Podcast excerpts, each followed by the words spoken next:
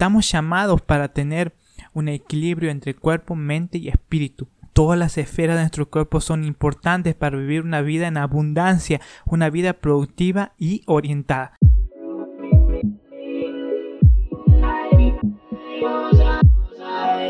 Bienvenido a Medita y Reflexiona, tu podcast para crecer en la fe. Aquí encontrarás reflexiones, devocionales y enseñanzas 100% prácticas y dinámicas. Inicia tu día, felices actividades diarias escuchando estos audios que te motivarán e inspirarán para vivir la aventura de la vida a través de la voluntad de Dios. Tener una buena salud mental y ser feliz es un proceso de constante aprendizaje que dura toda la vida y no una solución rápida para ser más productivo. Habiendo dicho esto, existen muchas formas de reducir el estrés, despejar la mente, terminar tu lista de pendientes y colaborar con tus colegas de manera enfocada. Todos queremos el bienestar. Pero ¿qué es el bienestar? El bienestar se define como el estado de buena salud, especialmente como un objetivo que se persigue de manera activa. No es solamente de un momento o de un instante, porque esto se relaciona más que nada con el placer, pero la felicidad es un estado que busca ser lo más permanente posible a lo largo del tiempo. Es un estado en el cual no es de momento, sino que es para siempre. No es un destino que se llega en, sí, sino es un camino en el cual se lo transita. El bienestar es un término que involucra tanto la mente como al cuerpo y al espíritu. Son esas esferas, el equilibrio perfecto para poder estar en una vida abundante.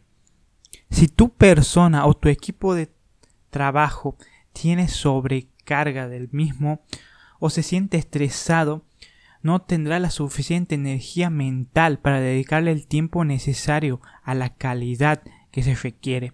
Existen métodos para destruir carga de trabajo como la reasignación de tareas, delegar a otras personas, tratar de ser lo más organizados posibles, que cada uno tenga sus tareas específicas o que tú organices por tiempos qué es lo que debes hacer. Suele funcionar muy bien para mantener la raya de la sensación de agotamiento. Hacer tareas que nos gustan y traer bienestar es vital para poder seguir. Entonces aquí el orden juega un papel importante. Porque muchas veces el estrés y la ansiedad vienen por querer hacer todo o pensar todo todo el momento, todo el tiempo.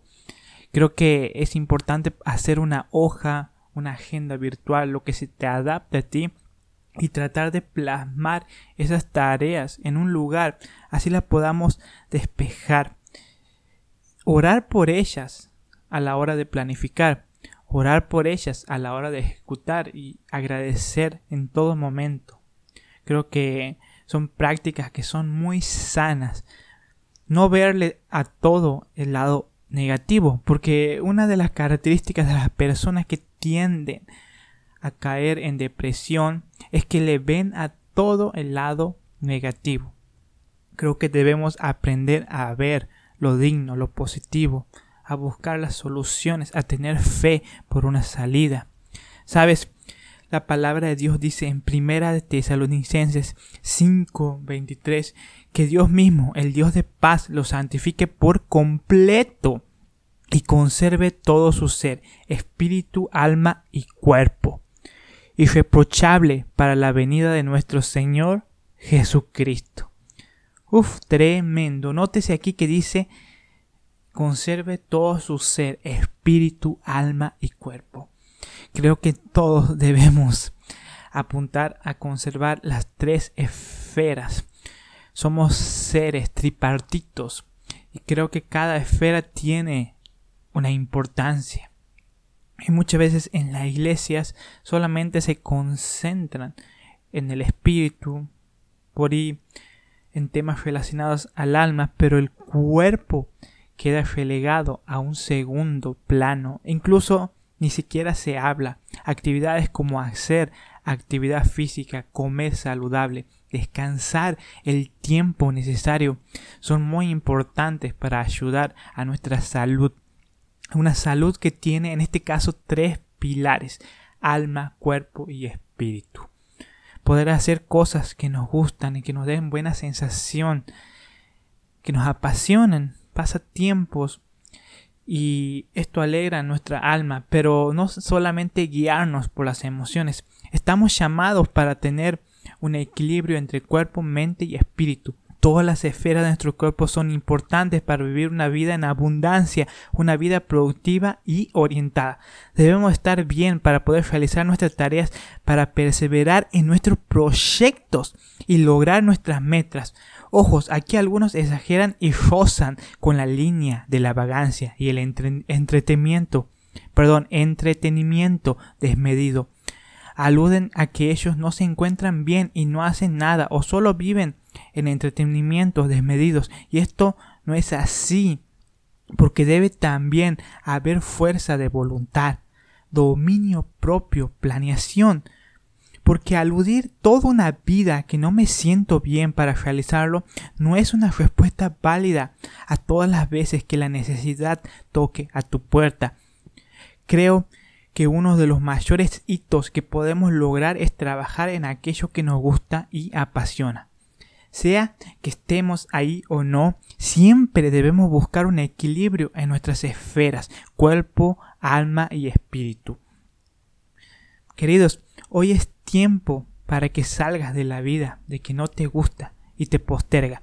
Tal vez no sucede de un día para el otro, pero creo que progresivamente se puede ir cambiando e ir eligiendo las mejores opciones, detectar las oportunidades, desechar todo lo que te posterga y atrasa y darle para adelante nomás, poniendo las manos en el arado sin mirar atrás, porque el que mira atrás no es digno del reino de los cielos.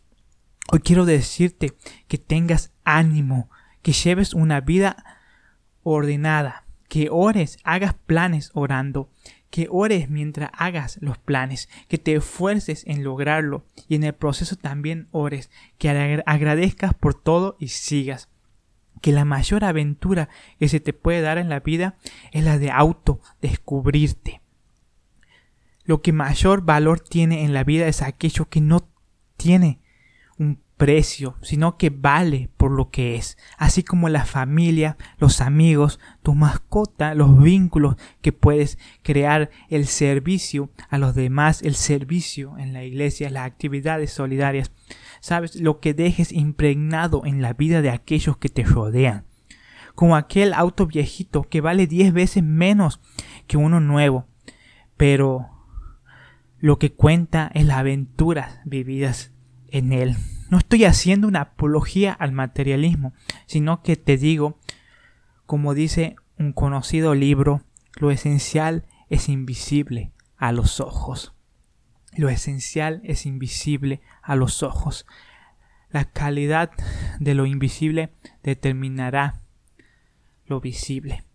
¿Sabes? No nos guiamos por lo que se ve, sino por lo que creemos, la fe que Dios ha puesto en nuestra vida.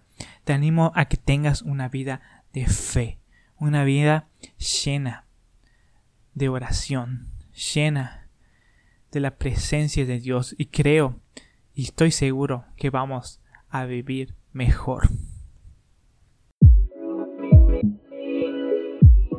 Mi nombre es Adrián, yo me despido y recuerda, tu vida no es una casualidad, sino una causalidad.